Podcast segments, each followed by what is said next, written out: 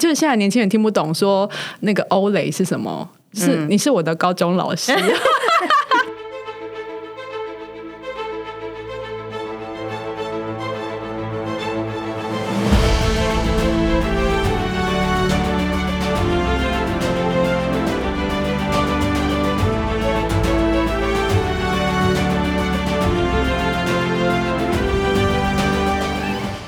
大家好，欢迎来到朕的天下，我是郑来儿，各位子民好。呃，最近因为疫情的关系呢，呃，我们的生活起了非常大的变化。那我最近这几集呢，都是找了一些跟我们比较相关的一些行业别的朋友来节目里面跟大家聊一下。那我这一集呢，特别请到了博爱药局的一个呃药师，然后大家都叫他娃娃，然后来现场跟大家聊一下。他现在有点紧张哦，还在擦手。对，真的，娃娃要不要跟大家呃简单介绍一下你自己？嗯，嗨，大家好，呃，娃娃通常是比较熟的朋友会这样叫啦，然后大部分客人就是可能会觉得我很年轻，刚毕业都会叫我妹妹。哎、妹妹，我要那个什么什么啊，不然就是不熟客人说，哎、小姐，我要什么什么，大家都这样可是你你看起来就很像一个妹啊。啊。对他们来讲，我真的就是美呀。可是我看你你这边写说你三十多岁了，对我可能就是我妈都让我用欧蕾都用喝的吧，我也不知道。哎、你这样突不出年纪，现在没就是现在年轻人听不懂说那个欧蕾是什么，是、你是我的高中老师。不是啊，因为以前不都这样讲嘛，什么喝欧蕾啊，我知道，不然就现在就是泡海洋拉娜，这样可以吧？哦，海洋拉娜哦哦，这个就是比较高级一点啊。那呃，我要跟大家就是特别介绍一下娃娃，就是娃娃是一个很特别的人，就是说，其实你本来不是念药学，对不对？对我本来是念，因为我我其实从小非常不喜欢念书，不受控就对了。对，就是小时候只要东西只要是坏掉的啊，或者是什么东西被打烂，一定是你，就是我完全不像一个女孩子，哦，就是呃，可能长辈他们老人家的想法都是，哎、女孩子就是要乖乖的、很文静，然后穿洋装，然后玩什么洋娃娃，没有没有，小时候就是拿着那个，因为我是嘉义人。然后因为我爸妈很小，就是他们很早就去北部打拼，所以我们很常就被丢回去阿妈家。嗯，所以我们小时候玩的游戏都是一些，比如说拿那种网子去抓蝴蝶啊，或者是骑脚踏车去田里野的那种。所以我们小时候玩的东西都比较，比较怎样？就是比较那个乡土吗？哎、可是就是不会有芭比娃娃这种哎、西。可是我我住台南，我有芭比娃娃，你哪来供啊？啊，因为呃，应该说我爷爷奶奶比较重男轻女，所以他们不会去注意到女生想要玩什么。哦是哦，对对对，啊，我我本来也就比较喜欢往外面跑，所以他们就会不管我，所以你也不吵不闹就对了。嗯，不吵不闹不会在我身上出现。对，反正我就一路一直玩玩玩，然后玩到反正功课很差，玩到反正就是嗯，书也没有念好，然后因为我哥功课又很好，就变成是强烈对比。哦然后上了高职之后，我还念了一个很特别的科系，是陶瓷工程。哈，你念陶瓷工程哦？对，那个课，呃，那个那个就是有点人家讲的那个什么人鬼情未了的那个拉胚陶土，所以我每天都脏兮兮的回家。我那不是人鬼情未了，第六感生死恋啦，有什么东西啊？哦，原来是对对对对对，是那个。然后我我只要有一天是很干净的回家，我妈就说：“你今天有去上课吗？”因为每天回到家，就算你有穿工作服，你回到家身上全部都是土，嗯，那个是正常。我就这样玩了两年多，一直到我有个老师，我我的导师跟我说，你要不要考虑就是念药学系？嗯啊，我那时候也想说，嗯，我不知道我以后出来干嘛，难不成就是坐马桶嘛？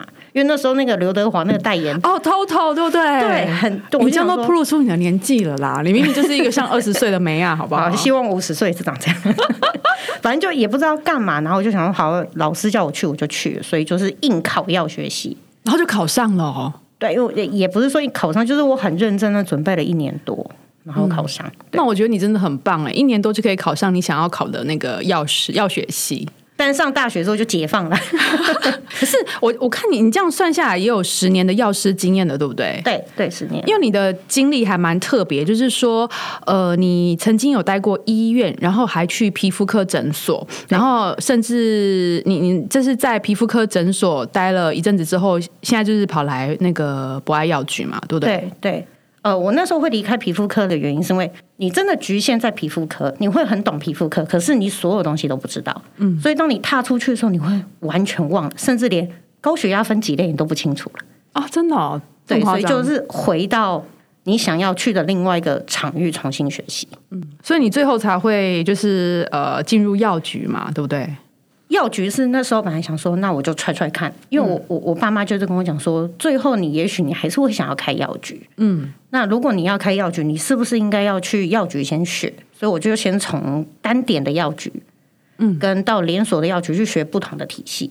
哦，所以你单点跟连锁你都去过就了。对对对，两个都去过。对啊，因为其实我今天哦，先讲一下，我其实我觉得为什么要邀请你来，是那个你那天有跟我提提到，就是说那个你们你现在在博爱药局嘛？那其实我知道那个呃博爱药局的老板啊，就是一个很很有理想的年轻人。对我老板真的是，就是他真的是呃。我我后来会非常喜欢我们家药局，原因是因为它真的不是一般传统的药局。对你，你详细解释一下，跟社会大众讲一下，你们你们的药局是多有爱 啊？应该说，我呃，一般大部分的社区健保药局大概就分几个，大部分我比较常见到就是卖奶粉尿布的药局，就是你可能进去，然后你除了要调剂你的处方签之外，你还要负责保健产品的销售。另外，可能还有一一部分奶尿，还有奶粉啊，那很夸张。奶粉真的就是我要从 A 品牌换 B 品牌，我要怎么换奶？就是你很多东西你要解释的很清楚，这是一般比较大众常见的。那有一个比较小众的，就是结合中药的中药局。嗯，那因为我们家实在太小，所以没有办法做这一块。那博爱药局比较特别的是，它除了一般的呃社区健保药局，就是一般的调剂处方签跟保健产品的用药之外，我们其实还结了很结合了很多，比如说我们会去安养机构做送药跟做巡诊的动作。嗯，然后我们会接一些长照的宣导。还有一些，比如说居家安宁的药物，我们家应该是台北市，应该是唯二还是唯三有做居家安宁的药居家安宁是什么？是什么？就是呃，比如说他今天已经快要离开了，在等的那一段时间，他必须还是要有一些药物去缓解他身上的不适。哦。但是你已经确定可以知道他就是大概是这个样子，那与其让他在医院，倒不如让他回家好好的。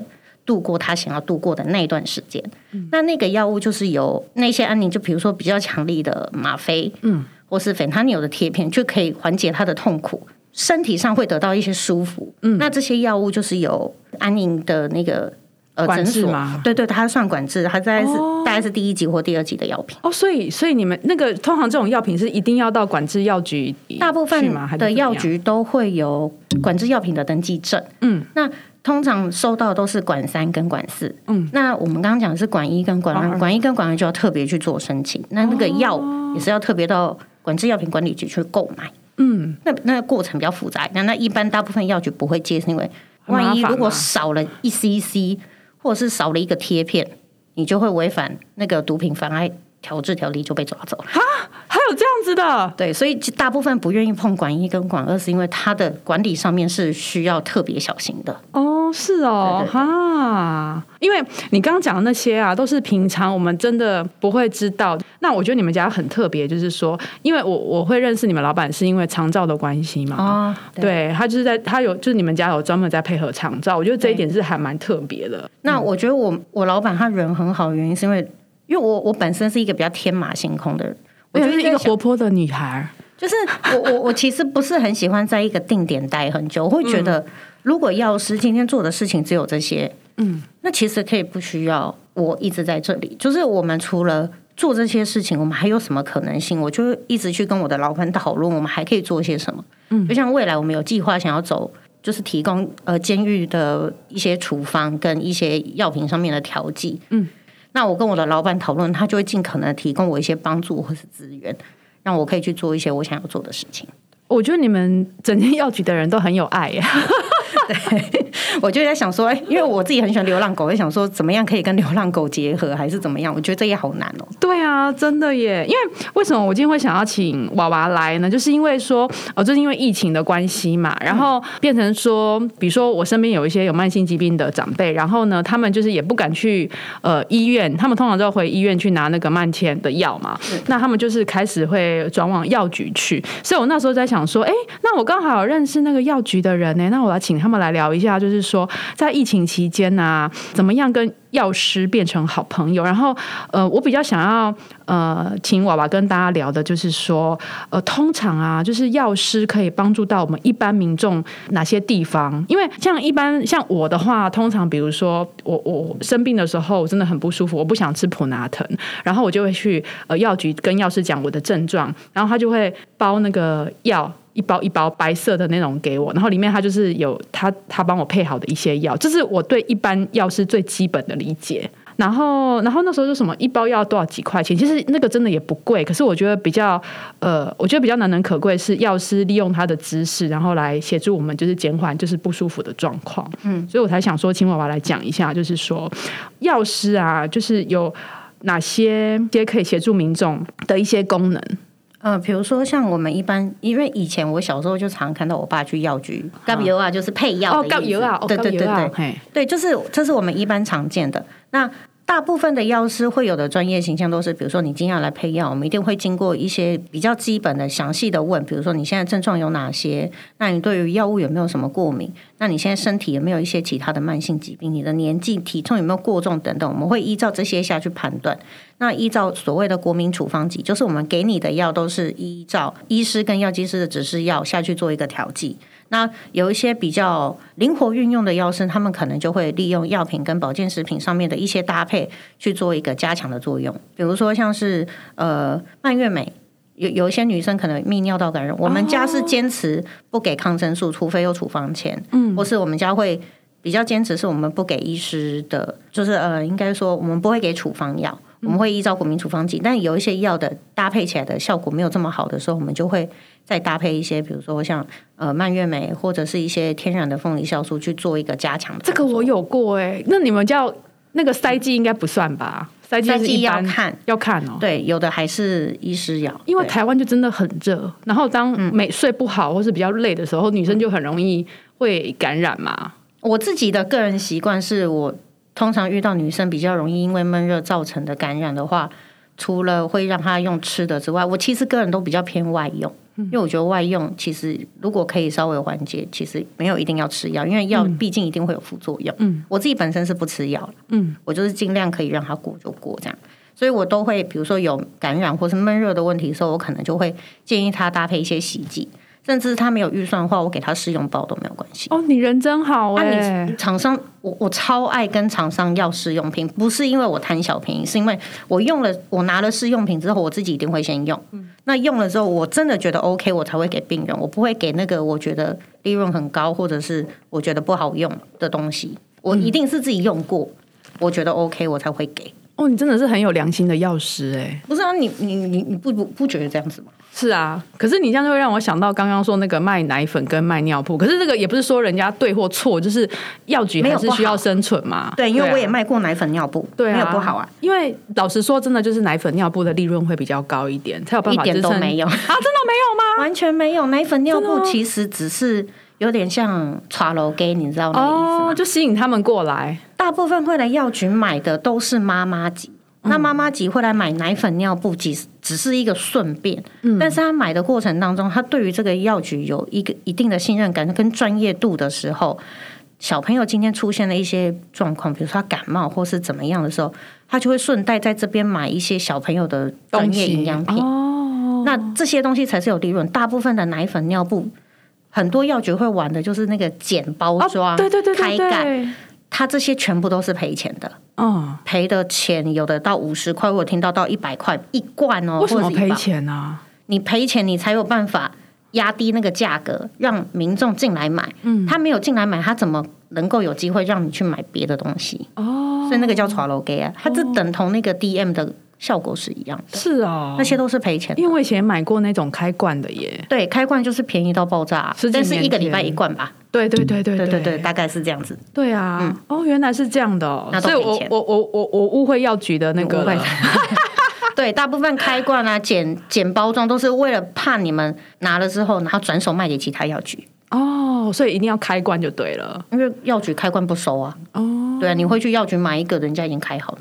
嗯，他都是当场打开给你看吧。嗯，对，对啊，你打开奶粉也不新鲜啊。现在还有这样子的，因为我那是十几年前的。有有有有，现在还是有。哦，是啊，对对对。这是一种操作的手法因。为我想说，好像药局连那个奶粉跟尿布都要卖，我真的觉得很可怜哎、可是我觉得这是一个，趋势吗？也不是，我觉得这是一个增加自己专业形象的呃东西。因为假设虽然我们家药局现在没有卖小朋友的奶粉尿布，但我遇到一些孕妇或是遇到一些刚生完的妈妈，我还是有一些简单的基本常识可以喂教。哦，原来是这样。因为你你那天有跟我提到，就是说，像你们可以做一些简单的喂教，比如说，你刚刚有提到，就是说，你们都会药师会先问问一下，就是对方的状况。那你上次有跟我讲说什么膝盖痛？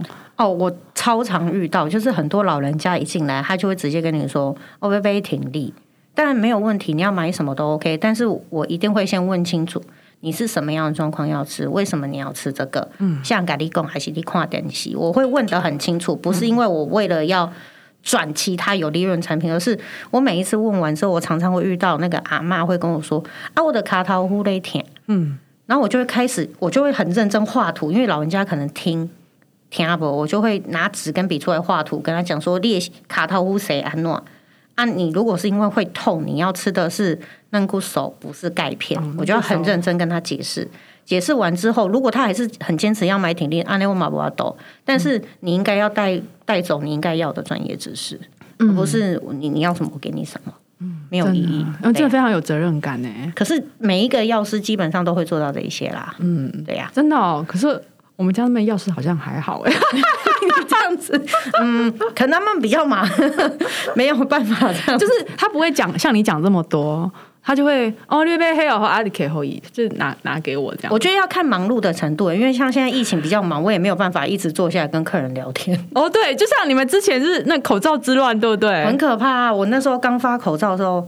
很好笑，我应该我前两天有跟你讲过，就是那时候因为要排队，大家都要排队领口罩，你就会看到很多骂来骂去啊，有的吵架。那那时候警察都还有出来，但我觉得遇到最可爱的现象是，民众大概排了几天之后，都会发现哦要排队哦，你就会开始看到那个折叠椅啦、登山椅啦，或者是那种可以方便好携带的椅子。一直到有一天我整个傻眼，我还有拍照，就是他带了一个藤椅，然后是有靠背的那种。哦，对，我就想说勾炸一种哈。对，然后我就很想，因为还带两个，我就想说。会不会等一下他就把桌子拿出来，然后就泡茶了？因为真的很像那个在那个那个树下面泡茶坐的那个椅子，子，我就想说你到底住多近？你连这椅子都带来了耶！我就觉得很可爱，就是你会发现很多乱象，而且其实，在疫情期间，大家的情绪状况都是比较差的，所以你常常会看到很多民众其实他会用不大友善的口气。其实我觉得这是药局也是蛮心酸的一个点，就是这种心酸不等就是不会比医院还要来的好过。我们都知道医院的医护人员在第一线是很辛苦的，嗯，但是我们更多遇到的是那种比较不理性、有带有情绪性字眼的民众。可是你也不能够怎么样，因为这个时期大家都不好过，你只能够体谅他。而且医护人员应该是压力更大。因为我从和平出来，所以其实我有很多还在联合体系的朋友都还在奋斗嘛？，对。然后我前几天看到我朋友的 FB，就一样在和平。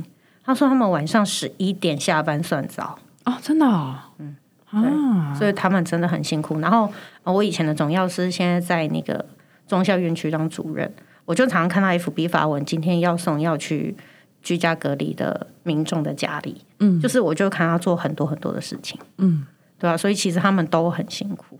可是为什么居家隔离是要医院的人去送？那谁要送呢？就没有人啊，就是这也是药师的另外一个专业职责，就是呃，我不知道为什么送药会是联合体系，也许它是因为公立的，嗯，但因为前一阵子我们有接到那个台北市药师工会有发一个公文，是有没有药师自愿去送居家隔离或者是。呃，就是这些隔离的民众的用药，嗯，其实我那时候就有填了名单，我就想说，如果离我够近，我可以做到这件事情，其实我可以去做，嗯，但我现在还没有接到他派给我的 case 啦，哦，是哦，对对对，就是我我们能做我们能做的，而且得不得，我觉得，因为我今天已经打了疫苗，即使我今天得了，也许我的传染力传染力都不会比别人来的高，而且我也不会到致死的那个程度。嗯，那你今天身为一个医护人员，你本来就是做你应该要做的事情，嗯，就就就做吧，这样子。你你这样讲完，我都要爱上你了。可是这是事实啊，就是我们做我们能做的事情，这样子。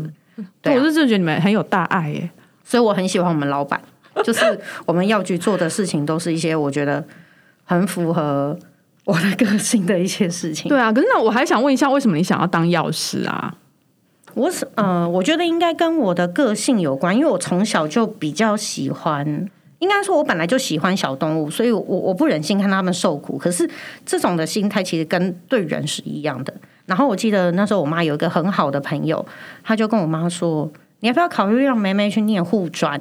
就是国中毕业之后就去念护专。”我妈就说：“哦，妈哟妈哟，一黑愁算掉，但你住杰霞港住西朗被安诺。”然后殊不知辗转，然后我变成药师，所以那时候其实只是因为老师的一句话，然后去做了这件事情。嗯，但等到我真的毕业之后，我发现这件事情是可以帮助更多人的时候，我觉得反而是一件很快乐的事情。嗯，我想要问一下，就是说，像之后不是会有那个呃，现在政府不是已经有那个通过两家的那个快筛试剂了吗？是对，所以之后是可以直接在药局购买的吗？呃。要看药局要不要进，我们家之后应该是会进，就是用唾液的快筛试剂。它有一般像呃像我知道泰博他们家做的是鼻腔对深入两公分，嗯，对对对，然后长得像验孕盘的那个部分。那这个有的民众怕没有办法操作，所以我知道现在最新有出一款是用唾液就可以检测的。那个之后我们家药局如果有进，或是有的药局如果有进的话，可以一般比较简易的喂教民众这件事情。哦，可是像什么时什么时候我们才需要去买快筛试剂回来筛？是身体有不舒服的时候再去买吗？其实这个很难说哎，因为其实现在还是有很多无症状的患者。嗯，那如果你评估你自己可能处于一个高风险的地区的工作环境，比如说像你可能长期都在万华工作，那你接触的人群又都比较复杂的话，你自己担心你是可以使用快筛试剂的。嗯，对，就就是要看人啊。啊，那如果说假设快筛试剂真的筛到阳性的话，那不就很尴尬？然后就无症状，那你就去医院吧。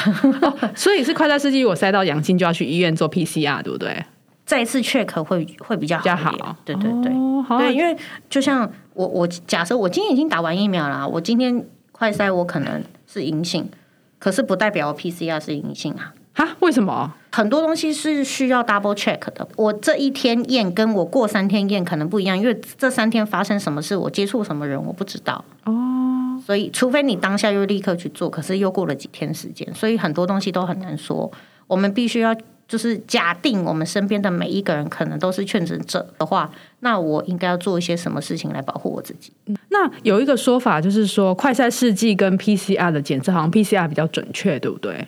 我听到的是这样子，对 PCR 是会比较准的，因为我阿妈，我妈，我阿妈超尴尬的，因为我我之前不是下班我都会去万华街有送餐嘛，嗯，然后我就送餐送到在五月多，然后就突然开始发现，哎，怎么万华开始有一些零星确诊者，然后我们几个就已经有讲好说，那我们就先暂停街友的送餐，嗯，就是大家就保护一下自己，然后呢，因为我妈妈很可爱，我妈妈也会跟着我一起去。她都会跟着我去送餐或是备餐这样，然后因为我没有跟我妈住一起，我结婚住外面嘛，阿妈就是跟我爸妈一起住，然后阿妈在前一阵子发烧，大家就全部歘着等，然后我妈就隔天说早上打电话给我，她就说阿妈昨天挂急诊，我说干嘛泌尿道感染？他说阿妈昨天发烧，我说不是吧？然后就因为阿妈都平常在那个中心医院，然后就。半夜，我爸就紧急开车载阿妈去中心，然后那时候就已经开始有医院不让民众进去，然后他就跟我爸讲说，现在呢中心医院不收了，因为联合体系刚开始是最先被征收的医院嘛，嗯，然后他就说，呃，中心中心就说现在不收，所以如果你要挂号的话，最近呢你就要去马街哦，那你要不要去？我爸说去，然后就送到马街的急诊，然后马街急诊就先帮他做了。一般快筛试剂阴性，然后照了胸部 X 光，然后呃肺部没有浸润，然后他就跟我妈说，因为现在这个时机非常敏感，所以我还是会帮你做一次 PCR 的检测，但是要等几天。我们那几天就 呀就呀就呀，每天都在心想说，我是不是回家传染给阿妈，还是我妈有传给阿妈？然后我哥就很紧张，我哥就跟我妈说，你从现在开始每天都会给我待在房间，你在家都要上口罩。吃东西自己吃，我妈就说我好可怜。对啊，就是为了以防万一，保护每一个家人，我妈就真的自己乖乖都在房间。然后我打电话给我妈，然后私讯我跟我妈说：“你怎么？我被我儿子关起来？”也没有，也没有这么严重，就是就是过了几天确定是阴性之后，然后大家就松一口气，因为这个时间点实在太尴尬。敏感，了。所以他真的是因为泌尿道感染引起的发烧，哦，是哦，对，对泌尿道感染会发烧，他常常这样子。哦。因为阿嬷就是年纪大，她其实比较容易会有大小便失禁，或者是她可能已经上了厕所，在尿布上面，但是他没有讲，可能为了要省尿布钱还是怎么样，嗯，然后就一直跟你的私密处或是跟你的就是排泄的部分一直有一些接触，然后造成感染细染，菌感染嘛。它很常这样子。哦，对，只是在这个时间点太刚好。可是我刚刚这样听，觉得医护人员真的是压力很大哎、对我前两天有看到一个新闻是。呃我知道那个，FB 对 FB 讲的就是中心院区的药剂部主任、嗯他发的文章，我昨天还前天看到，我就看他文章上面写说，大半夜的他就穿着短裤，然后穿着就是包的很紧，然后要走进去院区的时候，警卫就问他说：“你是谁？来干嘛的？” 他说：“我是药剂部主任，送疫苗来。”半夜，然后他就说，其实他在前一天的早，哎，就是当天的早上的时候，他就有接到通知说会送疫苗来，他从早上的十一点等到晚上的十一点，然后后来人家跟他说没有办法送疫苗，他就心想说我是被分手了吗？你跟我讲等等会送来，他的那个等等等了十二个小时，然后就心想说怎么办？然后后来就联络了很久，好不容易拿到了十瓶疫苗，然后后来就接到电话，然后那个卫生局人就跟他说。会有十瓶疫苗，等等会送去。他说：“你的等等到底是多久？我已经等了很久。”他说：“我现在真的没有这个人力可以帮你送去，我不知道等等是多久。可是如果你可以亲自过来拿的话，你会帮我帮我一个忙。”他就 keep 噗噗的就冲去了卫生局，准备拿了疫苗大骂。可是他去到现场的时候，他气就消，因为他看到所有人忙得跟鬼一样，然后还有人一直打电话道歉说：“对不起，我们真的没有办法送去。”他所有气就消了，因为其实。所有的人都很辛苦，不是只有医护人员，在后勤的所有人员，其实每一个人都非常的忙。对，对，所以我觉得就是体谅他人吧，真的真的，这个真的太感动了。这个对，他拿拿了十瓶的疫苗，就为了隔天可以让民众打到疫苗。嗯，对啊，因为我今天早上就出门前就看到那个西园医西园医院，我就看到，我就我就跟我老公说，你看，就是真的没有人力。太扯！因为我昨天晚上傍晚的时候回家的时候，发现西园医院怎么铁门拉下来了？我因为我我每次都要开那个嗯哼，光复桥嘛，然后我昨天开就说，哎啊，铁门怎么拉下来了？为什么？我不知道，他大门口铁门整个拉下来，哎，哦，对啊，那可能是这个关系吧。对啊，然后我想说奇怪，怎么会这样子？可是我觉得真的没有办法，因为人力太吃紧了，你嗯没有办法去说什么。可是民众不知道，或者是媒体不知道的话，其实会有过度渲染的问题。对，因为现在我真的觉得哈，媒体真的是要善尽媒做媒体的责任，就是要呃，我觉得发一些发布一些新闻要先求证，然后不要随便就乱转发。我其实现在不不怎么看新闻，因为我觉得很多新闻都不是真实的东西。对你看到的这个面相，不代表它是真的。嗯，然后还有一些很谩骂，然后骂政府啊，骂什么？我觉得骂都没有意义，而是我们现在怎么做可以更好。我觉得对，就赶快把问题先解决对我。后来都不看了，对啊看，那个看了心情会不好，对不对？对，你你会去影响你现在在做的所有事情。嗯那你为什么要去做这件事？真的。对呀、我还想问一下，就是说一般人啊，对你们的误解是什么？他都觉得我们赚很多。你说啊，会有人觉得药师赚很多、我跟你讲，我讲好，这个我们药局前一阵子呢遇到了某某知名明星，哦，蛮有名的一个男性明星，他来买了一个药，他就跟我说他要某某某药，我说哦，他就说这个一颗一块钱，我说嗯没有哎、我们家是两块哦，那你要几颗？然后我要十颗，然后我就给他，他说可是不是一块钱，我说不好意思，我们家卖两块，然后他就给了我一块钱，他给我二十个，大概二十个一块钱，一个五块啦。对，反正就是都是一块钱居多。然后给完我之后，然后他就走了，然后就一副就是拎刀那一家鬼，嗯，我就觉得 到底是多贵？就是他们都会觉得我们好像赚了很多钱，但事实上没有你想的这么多好好康的事情。如果真的赚这么多，那所有人都去开药局啊，就是他们都会觉得我们赚很多啊，然后又不觉得我们专业，只是觉得我们是商人。就是很多的民众都会觉得阿林有帮的是有帮，然后可能医院弄卡隔胸，就是会有那种落差值。然后现在大家其实比较多关注的就是，比如说送餐去去呃什么医院啊，去急诊，我觉得都没有问题。可是不代表我们不辛苦，我我自己其实会有点不平衡啊。嗯嗯，然后再来另外一个点就是，我们很常会遇到的就是，可能也许我们真的发现处方上面有问题，就像昨天我同事拿到了一张牙科，那医生开的那个剂量就是很明显的有点过高，我们真的就觉得他有问题，所以后来打去可能有有有做一些调整啦，是没有问题，但是。还好，这个民众是可以接受，他年轻人还是可以接受。但如果是老人家，他可能就会觉得阿迪西巴斯纳，就是我们有时候可能很很关心这个病人，帮他做了一些事情之后，他会觉得你 gay 搞，就是你你做的所有事情不及医生讲的一句话。嗯，这是我们很常会遇到，我觉得很心酸的事情。或者是有时候我们之前我会跟医生去巡诊，他可能会问说啊，这个病人糖尿病，他吃的这个药控制不好，然后他又有身上的疾病，那还有什么药物可以取代跟使用，让他的血糖降下来？我因为这件事情，我上网找了超多 data，然后看了很多报告，然后我还给了一就是一连串的建议，医生不采纳。嗯，我就觉得嗯好，你就觉得你很受伤，就是你你问问完我之后，然后我给给你一一连串的回复之后，然后最后你还是照着你的意思走，嗯，但是这是常态，可是不代表我们不需要做这件事，还是要，因为这是我们的职责。那我给你了，你要不要采纳是你的权利，嗯，对这是我觉得我们一般比较心酸，然后民众误解的地方。哦，所以原来药师要收集非常多资料，对，嗯不是你随便给啊，就是你有没有替代药品，然后你要综合这个病人的所有状况去给最适合他。因为有一些药物可能是肝代谢，有一些药物是肾脏排泄，那你要针对这个病人的所有状态去选择。医生问你的时候，嗯，你要去做一个另外的 Plan B。如果这个方案行不通的时候，因为我们自己常常要跑机构，机构的话每个每一季都要做一次著名的用药评估，所以我们每一次像我这个月要做某一个机构的，我们就要针对这个病人所有药物上去做所有药药物的搜寻，然后看有没有药物之间的交互作用，或者是他如果有吃食品或中药，我们要去看有没有什么东西是需要特别注意，然后写建议书给那边的护理师，然后给医师看这样子。所以其实接长照机构反而是比较辛苦的，对不对？我觉得很累，真的哦，那你哎，真的你们很有爱，一定要再称赞你们一下，博爱药局。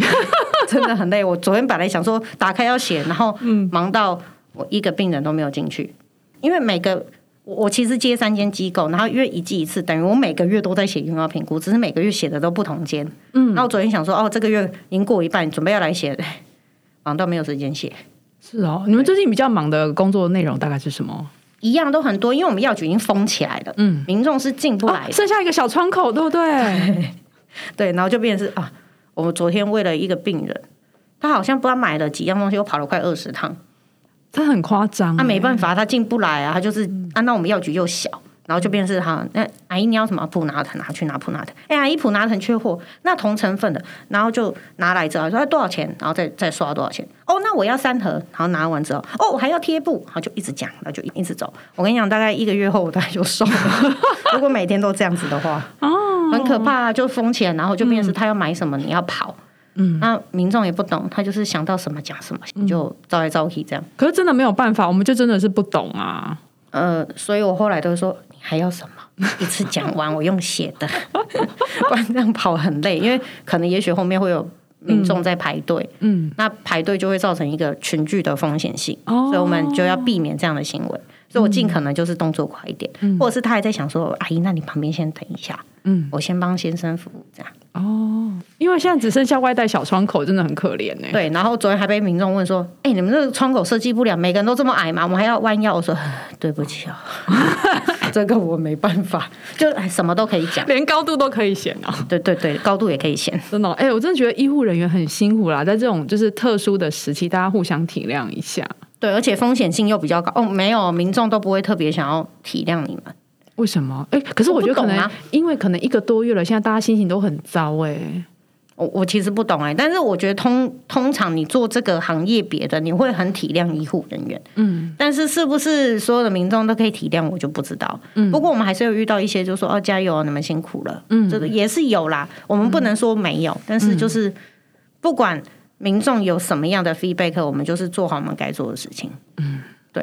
哦不管他怎么骂这样子。对啊，哎，可是你们好，我要宣传一下，就是那个博爱药局嘛。哎，你们现在博爱药局有几间呢、我们现在有两间，一间在永和，永和是我们的总店，嗯那信义店就是我们现在待的这一间。大家如果有兴趣的话，我会把那个博爱药局的粉丝专业放在资讯栏的地方。那我们今天时间也差不多了，我就谢谢娃娃来到现场喽，谢。谢，好，那大家拜拜，再见。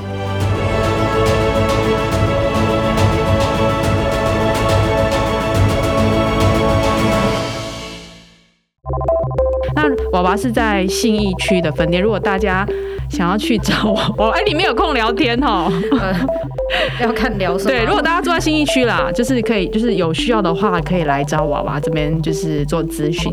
对，嘿，没不用钱没关系。